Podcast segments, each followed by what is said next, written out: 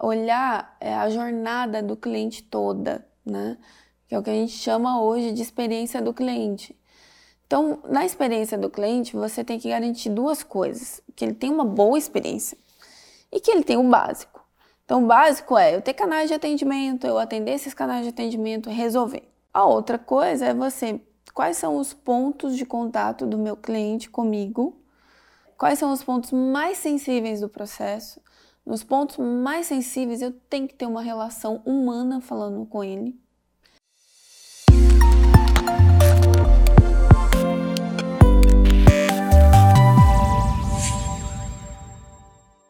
Olá, eu sou Daniel Orlean e a gente está nesse episódio do White Talk com Gisele Paula. E a gente vai falar hoje sobre tudo aquilo que a gente acredita que impacta a experiência do cliente. A Gisele é cofundadora do Reclame Aqui, que eu acredito que muitos de vocês conhecem, se não todos, e ela vai falar um pouquinho da história da plataforma, vai falar o que, que ela acredita de Customer Centric. Eu acho que vai ser um papo bem bacana para todo mundo que, de alguma maneira, está preocupado com o resultado que o seu serviço, com o resultado do seu negócio traz com os clientes envolvidos. Gisele, obrigado. É, a gente tem tido papos muito bacanas com uma série de pessoas que estão impactando o mercado, seja o mercado de educação, o mercado de varejo, o mercado de serviços. E é um prazer enorme estar aqui com você para a gente poder falar sobre isso e muito mais. Daniel, obrigada a você pelo convite, uma honra estar aqui. É, o setor de educação é algo que eu admiro muito, gosto muito, e ainda mais se isso estiver atrelado a mudar o mundo, né? Que bom, né? Acho que é um, uma iniciativa muito legal que vocês estão fazendo. Ótimo. E eu queria começar do jeito que a gente tem feito, que, que é ouvir um pouco história. É, e eu queria que você contasse um pouco a sua história, a história do Reclame Aqui, como é que vocês começaram e como é que vocês enxergam não só é, essa trajetória, mas o que vem pela frente. Você podia contar um pouquinho como foi e, o que, Vamos, que você acredita? É uma boa história, bora lá. É, o Reclame Aqui nasceu há aproximadamente 20 anos, né? Quem teve a ideia do Reclame Aqui foi o Maurício, que é o meu, fundador, o meu sócio e fundador do Reclame Aqui. É, ele perdeu um voo é, da TAM, na época TAM, né? E aí ele ficou muito insatisfeito com aquilo e falou: Poxa, eu preciso contar isso para os meus amigos. E aí ele resolveu fazer um site. Na época ele já trabalhava com sites e aí ele fez uma land page, que a gente chama hoje, né? Mas antigamente sites eram tudo uma página só, né? E aí ele fez aquilo e divulgou para os amigos dele. no primeiro ano ele teve 12 reclamações dos amigos dele. E ele ficou com aquele site ali parado e tocando a vida dele com a empresa que ele já tinha. E ficou como um projeto mesmo paralelo. Mas aos poucos as pessoas começaram a, a descobrir esse site. É, na época que a internet começou né, a se movimentar mais no Brasil, e aí um dia o filho dele, ele levou o filho dele no McDonald's e tal, e aí o, o, ele não recebeu o ketchup, e aí ele ficou insatisfeito, e aí falou, vou fazer uma reclamação. E colocou lá no site dele. E aí, para surpresa dele, é, dois dias depois, o McDonald's entrou em contato. Ligou na casa dele e falou, peraí, como é que é que um site desse que eu fiz para os meus amigos verem de repente o McDonald's está lá, viu e me ligou. Então ele percebeu que existia uma oportunidade. Aí a partir de então ele começou a dedicar com mais carinho a esse projeto. E aí, mesmo assim, ele continuou um projeto por muito tempo. E aí, depois de acho que quatro ou cinco anos, né, foi quando a gente se conheceu. E aí, o Reclame Aqui já se tornou um pouco mais conhecido porque ele já indexava no Google. E as pessoas pesquisavam lá no Google o nome de uma empresa e achavam no Reclame Aqui. E foi assim que é, eu cheguei ao Reclame Aqui. Eu trabalhava numa empresa, eu era gerente de marketing. E aí chegaram as primeiras reclamações do Reclame Aqui.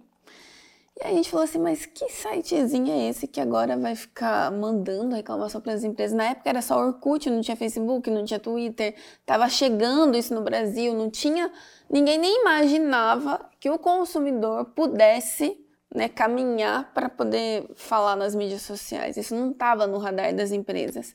E aí a gente recebeu isso, mas como assim, um site falar dos meus clientes? Não pode, né? Mas aí mesmo assim a gente foi lá, respondeu, resolveu e ficaram as reclamações lá. Mas tinha um ranking lá que era das que respondiam mais rápido. E a gente respondeu rápido e apareceu nesse ranking. Falei, ah, gente, então beleza, estamos nesse ranking aí, então tá ótimo, né? Pelo menos né, a gente tá saindo bem. E passou. Daí eu fui cuidar de outras coisas dentro do marketing. Passou um tempo, eu estava almoçando com os dois sócios da empresa. Aí eles falaram isso para mim, Gisele, aquele site lá, o tal do Reclame Aqui, a gente entrou com uma ação contra eles. Eu falei, como assim? É, porque é um absurdo o que eles fizeram. Eles deixam as reclamações lá publicadas, não excluem.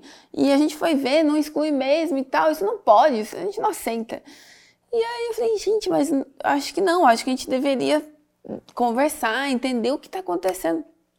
Ah, não, já pedi para o escritório fazer, tá tudo encaminhado já. Aí nesse meio tempo eu liguei para o Maurício, é, eu consegui um cartão dele e eu liguei que eu queria entender realmente como funcionava. E ele falou assim: Você é da Embracon? Não, da Embracon não falo com ninguém, que vocês entraram com ação contra a gente. E desligou o telefone. Depois liguei de novo e falei: Não, vamos conversar, que eu quero entender como funciona a sua plataforma. E aí, a partir de então, a gente é, se aproximou e foi entender, desistimos da ação, construímos uma estratégia para estar presente nesse site embora ele ainda era muito embrionário, era muito é, muro de lamentação ainda, né? não era um canal de resolução. E aí, a partir disso, eu me aproximei demais do Maurício e aí ele falou assim: olha, é um projeto que está começando agora, não é uma empresa ainda. E eu sei que isso vai crescer e eu queria que você viesse fazer parte. E a gente conversou depois de um, dois anos namorando esse projeto, eu vim fazer parte, porque nesses dois anos eu ajudei voluntariamente o Reclame Aqui, porque era um projeto, não era uma empresa, não tinha como eu pagar minhas contas através do Reclame Aqui. Eu falei, eu vou te ajudar, então eu vou fazer parte disso, porque eu acredito, mas eu vou continuar no meu emprego, né? E aí eu conversei com o meu chefe na época, falei, olha, preciso ajudar o Reclame Aqui. Então, do ódio foi pro amor, né? mais, mais ou menos isso. E aí eu, a gente começou esse trabalho em São Paulo. Nós começamos num café em São Paulo, que é o Franz Café. Não tínhamos é, escritório, não tinha dinheiro para fazer isso. E aí a gente chamava as empresas né, para uma reunião para entender o comportamento do cliente das empresas. E aí eu falava, olha, a gente pode tomar um café? Aí eles falavam, pode. Pode ser no Franz Café? Falava, pode ser no Franz Café. E aí lá era a nossa estação de trabalho. E ficamos assim, né, durante, durante esses dois anos. Depois a gente conseguiu já montar um escritório pequenininho e assim foi crescendo. É, e fiquei né, na posição de construção do Reclame Aqui, na posição executiva, por oito anos. E agora saí dessa posição para me dedicar a projetos educacionais dentro das empresas. Ajudar as empresas nessa transformação do comportamento. Né? Porque o técnico, qualquer um aprende e logo, logo o robô faz, né? O robô vai fazer. Mas é o comportamental que a gente precisa trabalhar dentro das empresas, né? Como atender um cliente nervoso, como falar com o cliente, é o que não falar. É, na hora da crise é que você usa todos os seus soft skills que não foram treinados né? A gente vai voltar a isso, mas eu queria. É, uma coisa muito interessante nessa história que você contou e que a gente vê é, em muitas empresas de sucesso é quando o fundador é, vive uma experiência, tem um problema, e daquele problema ele percebe que o problema não é só ele que vive, mas que milhares ou milhões de pessoas podem viver aquele mesmo problema. Então, hoje, todos nós estamos sujeitos a, a um problema de serviço, um problema de atendimento. Hoje existem as redes sociais que a gente eventualmente pode chegar lá, pode reclamar, mas é uma abordagem desestruturada. O que eu acredito que lá na frente começou de forma embrionária e hoje vira é, talvez a, grande plataforma que as pessoas usam para saber se uma empresa não apenas presta um bom serviço, mas se há necessidade, esse é um ponto também que eu acho que vai ser legal a gente voltar, se ela responde rápido, se ela responde bem, é, é muito mais é, proveitoso do que você ter essas informações espalhadas em um monte de lugar. Então, essa trajetória de um problema pessoal que se foi percebido como uma oportunidade, começou embrionário, mas que depois alcançou um propósito e estruturou todo um negócio, é, reflete muito essa história de vocês. Né? É, e, e, tem um ponto que eu acho que é bem interessante nisso que você falou, é, até na sua reação como, como gestora de marketing de uma empresa, é, o que, que você acredita que é melhor, né, tendo passado por todos esses anos de Reclame Aqui, tendo interagido com milhares de empresas? Uma empresa que não aparece, que não tem reclamação no, no Reclame Aqui, ou uma empresa que, sim, tem reclamações, porque reclamação é natural, mas que se mostra nessas situações de crise uma empresa que entende o cliente, uma empresa que responde rápido, uma empresa que oferece soluções dentro daquela expectativa da relação é, cliente-negócio. Uhum. Quando eu conheci, né, eu reclamei que chegaram as primeiras reclamações, você nunca gosta de é, ouvir pessoas criticando o, seu negócio ou você, né? Natural do ser humano. Então, quando chega a reclamação, vem aquela dor no estômago, fala, putz, que, que esse cara não veio falar comigo? Né? Foi falar em outro lugar, né? E isso acontece em qualquer outra rede social também. É, mas o comportamento do consumidor ele foi mudando ao longo do tempo. Quando o Reclame Aqui nasceu, era para ser um mural de lamentação. Hoje, ele é um canal de reputação. Ele não é nem canal de atendimento mais. Porque 90% das pessoas que vão para o Reclame Aqui vão pesquisar a reputação das empresas. Então, respondendo a sua pergunta, se é bom uma empresa estar no Reclame Aqui ou não, é muito bom que ela esteja, porque se é um canal de reputação, ali ela pode construir uma imagem, pode construir uma relação de confiança, uh, mesmo que ela tenha zero reclamações. Porque é muito comum o consumidor vai comprar de uma empresa, ele vai lá no Reclame Aqui pesquisar se aquela empresa existe. Se ela nem está ali, ele fica com o pé atrás. Fala, a empresa nem existe aqui no Reclame Aqui, ninguém nunca reclamou dela, não é possível. Porque toda empresa, se ela vende, ela vai ter algum tipo, algum tipo de reclamação. E tudo bem com isso, o consumidor até entende isso e o que ele espera é resolver da empresa, né? Então, uh, o mais importante não é se você tem reclamação ou não, mas como você resolve e se você resolve rápido porque daí esse cliente passa a ser um, é, um advogado da marca. Né? Não, perfeito. E você usou o termo que é hoje talvez um dos mais importantes né, na relação entre cliente e marcas, que é reputação. É, isso que você falou, de que se transforma numa plataforma de reputação, é, talvez seja um dos maiores valores que uma empresa está buscando, ter uma boa reputação no mercado. Empresas que estão começando sofrem um pouco disso, né? Uhum. Elas ainda não têm reclamação porque elas não são conhecidas, elas ainda não têm reputação. O que, que você sugere para uma empresa que está começando, seja uma fintech, uma empresa de tecnologia que está ali, é uma startup? Qual é o caminho dentro da plataforma para a gente poder aparecer melhor ou, ou um cliente que está procurando se a gente existe, se a gente é sério, encontrar a gente? Uma boa isso, porque uma empresa está começando, é, gera aquela insegurança, né? Então o consumidor sempre vai colocar no Google: tal empresa é séria, uhum. tal empresa é confiável. Se as pessoas fazem esse caminho, é, o que, que eu recomendo? Que você faça o caminho inverso. Então, quando alguém perguntar no Google é, tal empresa é confiável, que você tem uma resposta para isso. Uhum. Que não pode ser só no seu site. Porque no seu site é, uma, é o último lugar que as pessoas vão para saber se você é confiável. Elas vão buscar referência em outros lugares. Então, Reclame que é uma das ferramentas e a gente tem que olhar para é, internet de modo geral, né? Quando a pessoa fizer essa pesquisa, onde que ela vai cair?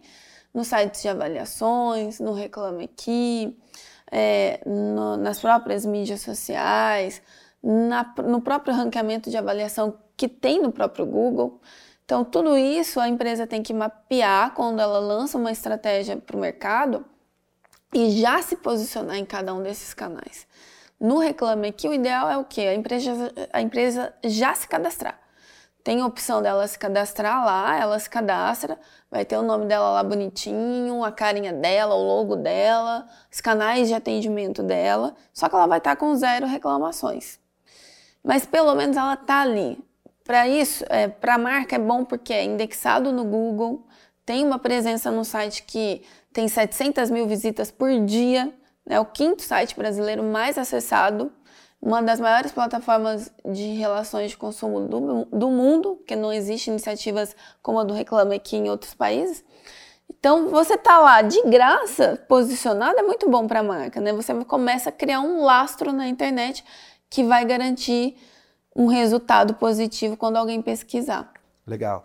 Imagina que eu sou um gestor, seja um, um gerente ou um diretor de uma empresa. É, o que, que eu posso usar que está lá dentro do site para melhorar o meu serviço? Olha, Daniel, nesses oito anos que eu estive à frente do Reclame Aqui, eu ajudei, treinei, ensinei milhares de empresas. E tem aquelas que fazem e tem aquelas que vão contra, né? Aquelas que vão contra uma reclamação, elas não prosperam, porque elas não conseguem enxergar através da reclamação uma oportunidade de melhoria. Eu falo isso porque você pega grandes exemplos é, globais, como por exemplo a Amazon, que o Jeff Bezos ele fala: Eu amo os consumidores que reclamam, porque se eles não reclamarem, como eu vou saber que eu posso melhorar?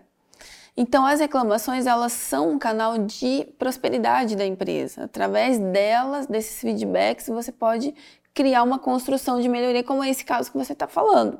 E eu fico muito contente quando as empresas enxergam isso e criam esse lastro de melhorar os processos internos. A gente teve um caso há uns oito anos atrás, mais ou menos, que não foi no Reclame Aqui, foi nas mídias sociais, que foi da Brastemp. Um consumidor foi lá, fez um vídeo, publicou, não sei se você chegou a acompanhar na época esse caso, mas ficou famosíssimo, né? Você consultava Brastemp no YouTube, o primeiro vídeo que aparecia era do desse consumidor. E aí o que a Brastemp fez? Resolveu a crise e depois ela foi para dentro de casa. O que, que, eu posso melhorar nos meus processos? E ela reformulou toda a empresa, todo, todo fluxo de atendimento, todo o fluxo de gestão de crises com base em um cliente. Então a gente também tem que tomar esse cuidado, assim, ah, mas ah, eu tenho pouca reclamação, só foi um cliente que foi lá, eu faço é, 100 mil pedidos e só foi um lá, tá tudo bem para mim. Mas o que você pode aprender com esse um? Né, para evitar novas reclamações, melhorar os seus fluxos. É, e dentro do, do ambiente de, de reclamação, como é o caso do Reclame Aqui, tem duas coisas que você tem que fazer. Uma é resolver rápido com aquele cliente, vai lá, acolhe esse cliente, liga para ele, é, resolve o problema dele rapidamente e finaliza ali né, no, naquele ambiente público dizendo que você realmente tratou né, de forma acolhedora, é, nada de formalidade, porque o, o, cliente hoje não aceita isso, né? Antigamente, no, no início, até hoje ainda há algumas empresas que fazem isso. Elas escreviam assim, prezado ou A. Uhum. Informamos que a situação foi resolvida. Isso não cabe mais, né? Nos dias de hoje, as pessoas querem ser chamadas pelo nome. Então, primeiro, foca no cliente, resolve, gerencia aquela crise, né? Aquele problema depois você volta para dentro de casa e vê como você pode melhorar o processo para evitar aquele caso. Uma coisa que eu sempre fiz nesses meus anos de reclame aqui foi a empresa me chamava, falava, Gisele, não sei o que está acontecendo, a gente não melhora, tá com essa carinha ruim, não reclama aqui, o que a gente tem que fazer? A gente faz tudo. Aí eles me mostravam todos os números né, da empresa perfeitos, assim, NPS de 80, índice de satisfação lá em cima, cliente não estava reclamando em nenhum outro canal, por que que no Reclame Aqui estava ruim? Eu falava, gente, vamos lá, eu não tenho a resposta, vamos ver, vamos descobrir juntos a resposta. E o que que eu fazia? Eu pegava as reclamações mal avaliadas no Reclame Aqui, públicas, que todo mundo tinha acesso. Falava, vamos ler? Só fazia isso, vamos ler. Aí começava a ler, reclamação por reclamação e a resposta. Na segunda reclamação, e eu fiz isso por muitas vezes, era sempre o mesmo comportamento.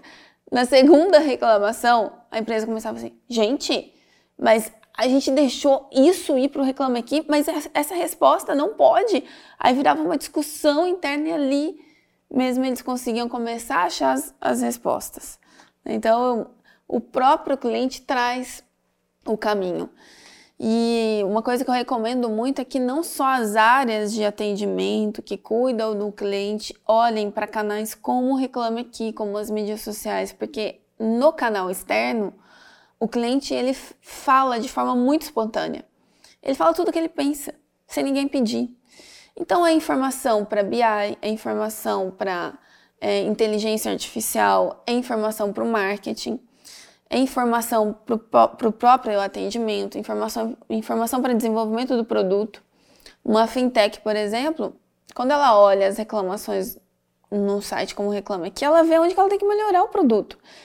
O que funcionalidade ela pode lançar no produto? Tá ali. Só que a gente acaba descolando muito, né? Marketing fica num canto e atendimento fica no outro. E não se conversam. E o que a gente percebe das empresas que estão crescendo, né? E é, tendo esse, sendo esse diferencial para o cliente, é que são empresas que tudo se conversa em prol do cliente, né? Que são as empresas é, que a gente chama de customer centric, que tem o cliente no centro. O mais importante é o cliente. Então todo mundo se conversa para gerar melhor experiência para o cliente. Eu queria voltar daqui a pouco a esse, esse tema do Customer Centric, mas tem uma coisa muito curiosa nisso que você falou. Né? Eu acho que pesquisa tem o seu papel, tem sua importância, e a gente vê as empresas gastando bastante dinheiro, fazendo muito investimento em pesquisa. E aí, quando você tem uma oportunidade de ouvir o seu cliente de graça, de forma aberta, de forma sincera, você se bloqueia, você entra numa forma reativa, defensiva. É, eu acho que esse alerta que você fez, né, de, de olhar essa reclamação como uma oportunidade, não é só uma frase bonita, é de fato onde está todo, todo o cerne dessa questão. Vamos ouvir nossos clientes de forma aberta, de forma sincera, porque eles estão sendo abertos e sinceros. É, e a gente tem que parar de, de analisar essa reclamação só como hater, né? Que existem também. Eu até vou te fazer uma pergunta: como é que a gente faz para separar a reclamação autêntica, a reclamação fundamentada, a reclamação que é um sintoma de algo da empresa, do hater, né? Que é um fenômeno que Sim. aconteceu bastante na, na internet, nas redes sociais? Como é que uma empresa consegue identificar o que de fato está relacionado a um serviço ruim, a um mau atendimento, daqueles casos, entre aspas, patológicos, né, de que a pessoa está é, é uma reclamadora compulsiva. Como é que a gente consegue trabalhar isso? Duas coisas sobre esse, esse tema, né? Primeiro da, da reação, né? É, tudo é, depende da forma como você recebe, como você disse. Eu lembro uma vez eu estava numa grande companhia aqui no Brasil de é, cosmético, um fabricante, e eles estavam lá lutando para tentar melhorar a experiência do cliente, atendimento e tal. Eu, um dia estava lá dando um treinamento para eles. Aí no meio do treinamento, assim, todo mundo disse, não, mas cliente pede o que não pode, mas o cliente não sei o quê. Ah, mas o cliente também? Esse cliente não leu o que estava escrito? Ah, mas esse cliente não sei o quê. Então eu percebi que a empresa toda ela estava olhando de forma muito reativa os, os, feedbacks dos clientes. Aí eu parei e falei assim, gente, vamos dar um passo para trás aqui, porque assim, ó, enquanto vocês estiverem olhando o cliente como má fé, como cliente hater, como cliente aproveitador, generalizando todo mundo que vai para um canal para ser aproveitador, vocês não vão melhorar. Vocês só evoluem quando vocês aceitam e ver como oportunidade de melhoria, né? É, e a partir disso, assim, aí eles foram mudando esse mindset hoje decolaram. Uh, e os haters, a gente tem um problema, a gente generaliza. Então a gente faz regras para os haters. A gente faz procedimentos, a gente cria burocracias dentro das empresas para os consumidores de má fé a gente nunca pensa que os de má fé são só 2%. Sim. Porque estatisticamente 98% das pessoas são de boa fé. Só que quando a gente vai, por exemplo, criar uma regra, a gente fala assim: ah, mas aquele, se o cliente fizer aquilo lá, não, mas se o cliente furar isso aqui, não, vamos, vamos criar então isso aqui, vamos blindar esse processo aqui. E aí a gente penaliza 98% das pessoas que são de boa fé.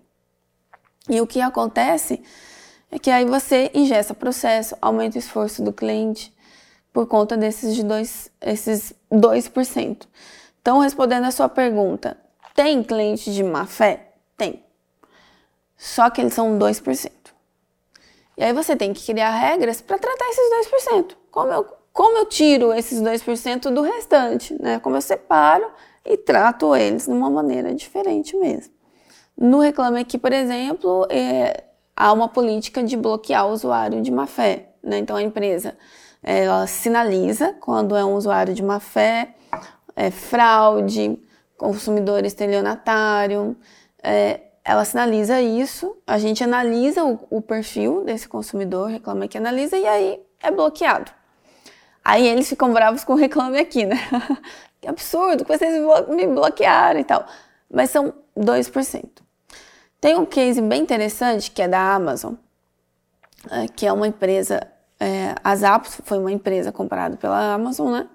E a Zappos tem uma política de é, gerar AL no cliente. E aí ela tem lá dentro da, das premissas dela que 2% das pessoas são de má fé. E o restante são de boa fé. Então ela cria as regras para essa galera de boa fé aqui. Uma das coisas que ela faz é o seguinte: você compra um sapato nas Apos, é, dentro de um ano você pode devolver. Quando você fala isso para os empresários aqui no Brasil, você fala assim: não, não é possível. Não tem conta que fecha. Mas fecha.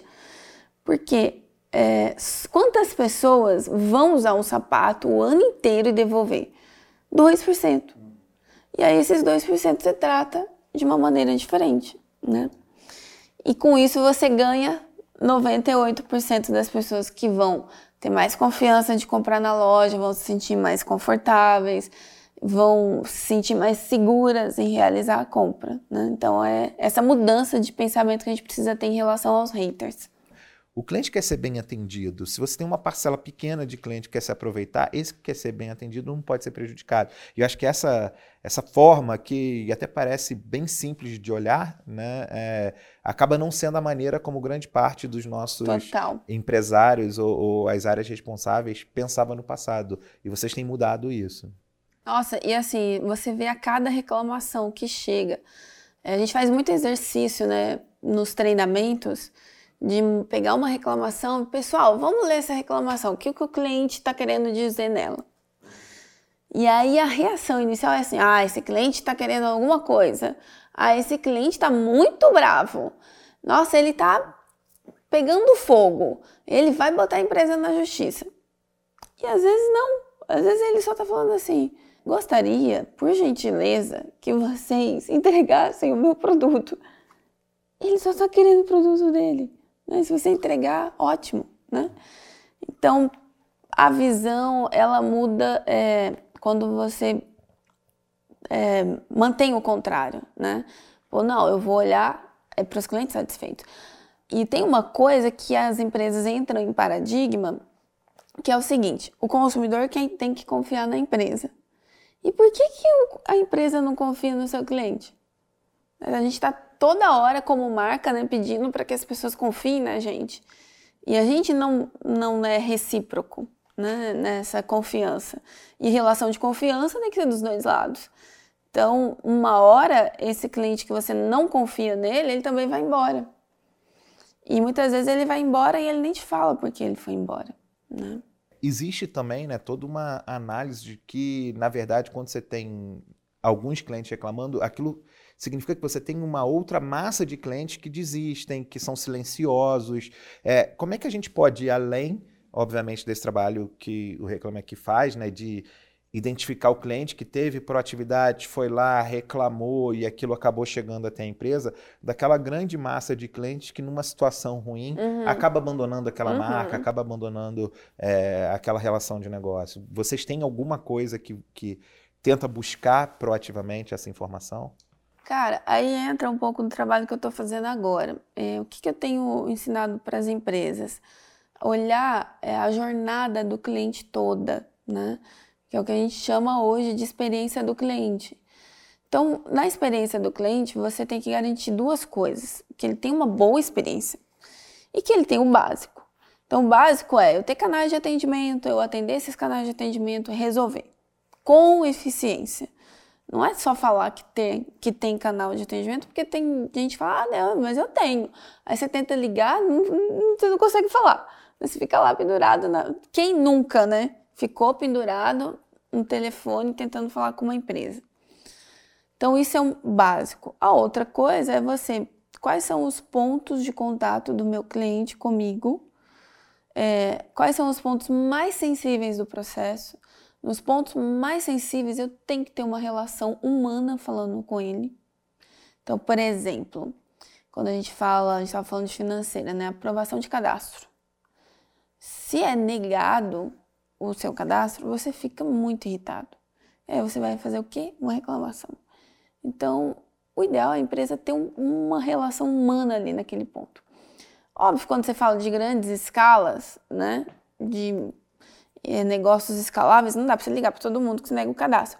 Mas então você cria dentro dessa jornada uma, um, um, ponto de contato humanizado. Que seja um e-mail, mas seja um, um e-mail humanizado. Não só, só o seu cadastro não foi aprovado. Né? Por que não foi aprovado? É, o Nubank faz isso muito bem hoje, né? Ele explica com detalhes por que, que seu cadastro não foi aprovado e te fala, ó, tá tudo bem, daqui a pouco você pode tentar de novo, é, para a gente analisar de novo o seu cadastro e ver se você é aprovado. E às vezes até orienta, né? Se você não tem um crédito aprovado, ele olha, consulta, por exemplo, as entidades de proteção ao crédito, Isso. vê se não tem algum lançamento. É, ou se você é, tem esse lançamento, busca negociar com quem fez esse, esse lançamento, porque isso está te atrapalhando. Então, na verdade, você deixa de atuar apenas com uma resposta transacional e tem uma postura educadora, né? uma postura educadora. orientadora. Isso que eu acho que faz é. bastante diferença é, na relação. É, a gente interage com várias empresas que têm buscado tornar até aquele atendimento humano mais humanizado. Uhum. Porque muitas vezes ele é também transacional, né? Ele é também quase que robotizado. E aí a gente chega num ponto que a gente está vendo essa panaceia né, do, da automatização, dos bots, Ixi. que sim, eu acredito que a gente vai chegar em coisas bem interessantes, mas a gente está passando por uma fase que a gente tem que tomar cuidado com certos exageros, né? E como é que você, com toda essa experiência é, de customer centric, de experiência do cliente, está vendo essa onda? Como é que você acha que o que, que você acha que tem de positivo? O que, que você acha que a gente tem que tomar cuidado quando a gente está falando da relação cliente-empresa automatizada?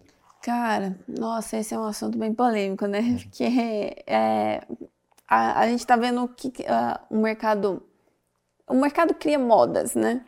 E aí você vê todo mundo, ah, não, eu preciso, então, se é bot a onda agora, eu preciso ter um bot. Aí eu preciso automatizar meus processos, eu preciso colocar um robô na minha URA. E será que você precisa mesmo, né? Eu gosto muito da tecnologia, ela veio para facilitar a nossa vida. Porém, a gente tem que adequar, a, ela tem que estar a serviço é, de facilitar o processo do cliente, não burocratizar. Eu não esqueço o dia que eu estava numa operação de atendimento, tinham 350 pessoas para fazer atendimento de mídias sociais de uma empresa gigante. E eu falei assim, nossa, muita gente aqui, né, para atender as mídias sociais. Qual o principal motivo de reclamação aqui? E aí o gerente falou para mim assim, Gisele, o principal motivo hoje é o bot. Eu falei, o bot? Ele falou, eu falei, mas como? Me explica. Porque, sim, é, não querendo dar pitaco no negócio de vocês, mas vocês já pensaram, de repente, em tirar o bot? Aí ele falou assim, não, mas isso não dá para tirar.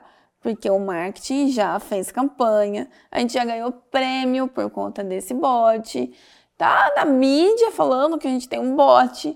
Então, como é que a gente vai tirar o bot, Gisele? Não dá. Então, para você ver até onde vai né, essa questão da moda, a gente é, estrangula a relação com o cliente por conta de uma moda, não faz sentido nenhum. Então, o que a gente tem que fazer? Dar opção para as pessoas. Ela quer falar com bot? Tá bom, ela fala com bot. Mas se ela não quiser falar com bot, dá opção para ela falar com humano. Você fica lá na hora rodando, rodando, rodando até se achar a opção que escondem para falar com o ser humano. É, é difícil às vezes. Você imagina uma pessoa de idade que nunca teve é, contato com tecnologia falando com um robô na hora? E aí o que, que a gente faz? A gente, como cliente, acha os caminhos alternativos, né? Criar barreiras vai evitar o churn da empresa? Não vai. O que vai evitar o churn é a melhor experiência possível. Exato. Você facilitar o máximo possível para o cliente, você ser o mais transparente possível.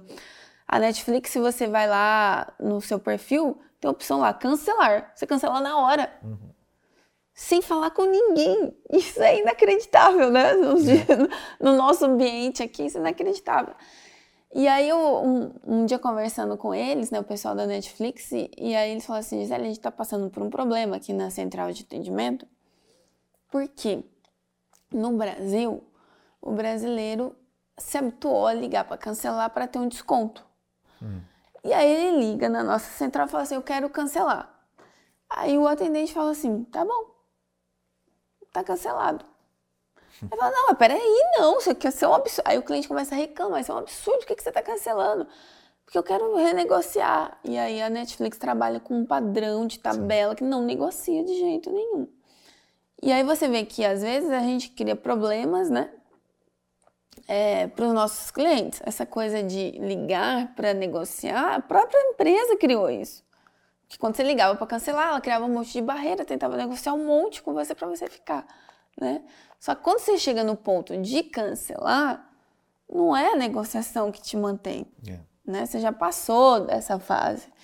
E aí você acaba criando essa, esse caminho, né, para mal acostumar o cliente. Olha, Gisele, acho que a gente podia ficar o dia inteiro falando Total. desse assunto. A gente começou falando da oportunidade que é você ter um canal, um canal autêntico, um canal sincero de uhum. feedback Claro que você pode continuar com as pesquisas, investindo em pesquisas, formas estruturadas, mas essa forma autêntica, sincera, que é, plataformas como Reclame Aqui é, trazem, é muito bacana para você mudar processos, né? Então, você contou vários casos onde a reclamação foi uma oportunidade para mudar um processo interno para a empresa.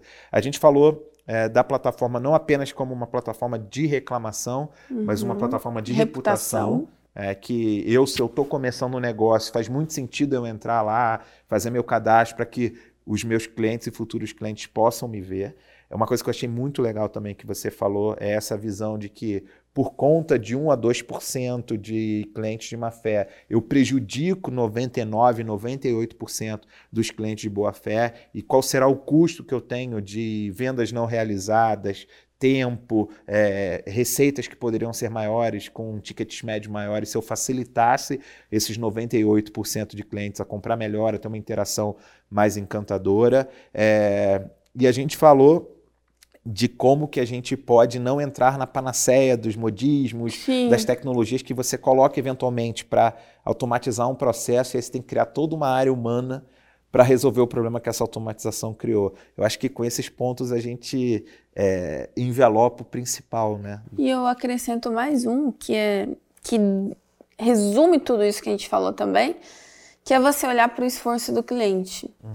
É, as empresas têm lá vários indicadores que elas medem, né? Satisfação, é, churn, é, NPS e tal. Isso é, tudo isso é muito importante. Mas medir também o esforço do cliente faz com que você evite boa parte dos problemas que a gente falou aqui. É, você fazer o caminho que o cliente faz para comprar, fazer o caminho que o cliente faz para ligar para você, para falar com você, para resolver um problema, identificar qual está sendo o esforço dele. Quanto maior o esforço do cliente, menor a chance dele voltar a comprar da empresa. Né? E aí resume que, que a gente estava falando antes, que é o cliente feliz ele dá lucro. Então, Quanto mais você investir nessa jornada do cliente, reduzir o esforço dele, gerar facilidades para ele, é, ele vai se tornar mais feliz, vai cancelar menos, recomendar mais, gerar uma boa reputação e assim vai, né? Cliente feliz dá lucro. Cliente feliz dá lucro. Legal. É, bom, Gisele, eu queria te agradecer muito, assim, não sou cliente, mas eu tô feliz de ter tido essa oportunidade. que bom, também. Da gente trocar essa ideia, da gente tentar levar né, para todo, todo mundo que acompanha a gente nos Wise Talks, como que experiência do cliente, educação, esforço do cliente estão relacionados com a estratégia do negócio. E para a gente terminar, eu queria só fazer um bate-bola rápido, queria que você, é, por exemplo, indicasse um livro ou um filme para as pessoas é, que estão assistindo a gente, que acompanham a gente nos Wide Talks? Cara, a gente falou de tempo e aí eu recomendo o Preço do Amanhã, o filme Preço do Amanhã, que fala sobre como, da importância do tempo, né? Que é um ambiente onde não existe mais dinheiro, dinheiro é o seu tempo. Então você compra um carro com o seu tempo, você compra uma passagem, compra uma água com o seu tempo. Então acho que dá um pouco dessa sensação de olhar para o tempo do cliente e quanto vale, né? É. O nome é preço da manhã, poderia ser o preço de hoje já, né? Né? Para a gente poder comprar, ter, ter essas é, experiências. É, ontem, gente, hoje e amanhã. É, a gente ou troca pelo nosso trabalho, ou troca eventualmente por juros, que a gente vai é, trocando um tempo de hoje por um tempo de amanhã também. Legal. E você sabe que até um, uma, uma coisa à parte disso é como é importante a gente saber quando a gente precisa comprar tempo também, né? Uhum. Que às vezes você gasta um tempo gigante com uma coisa que é tão irrisória e às vezes era melhor você comprar, ou seja, paga alguém para fazer aquilo, que seu tempo vale muito mais que aquele tempo que você está gastando ali desperdiçadamente. Legal. Segunda pergunta, uma referência. É, se é alguém, alguém famoso, alguém das suas relações que te inspirou, te influenciou ao longo desse tempo todo? Ai, olha, para mim uma referência é a Michelle Obama e o Obama. Para mim, é... primeiro que a Michelle, né, é uma mulher que ela, eu posso dizer que ela foi a mulher que comandou os Estados Unidos, porque por trás de, de todo o sucesso do Obama, ela estava presente, né, inspirando. E uma das coisas que eu sempre falei em toda, todas as lideranças que eu tive foi que as mulheres elas têm que estar presentes não só nos cargos chaves, mas nos cargos essenciais, assim, onde precisa ter uma estrutura, onde precisa ter uma base, e ela fez esse papel muito bem. E o Obama, pela inspiração que ele trouxe para o mundo, né, um negro chegar ao comando dos Estados Unidos e fazer isso de uma forma tão exemplar, acho que ficou, né, esse exemplo para todos nós. Eu sou sócia de nove homens e a única mulher. E, e o interessante é que, assim, em reuniões de board e tal, é é, é muito claro, a mulher ela tem um olhar diferente.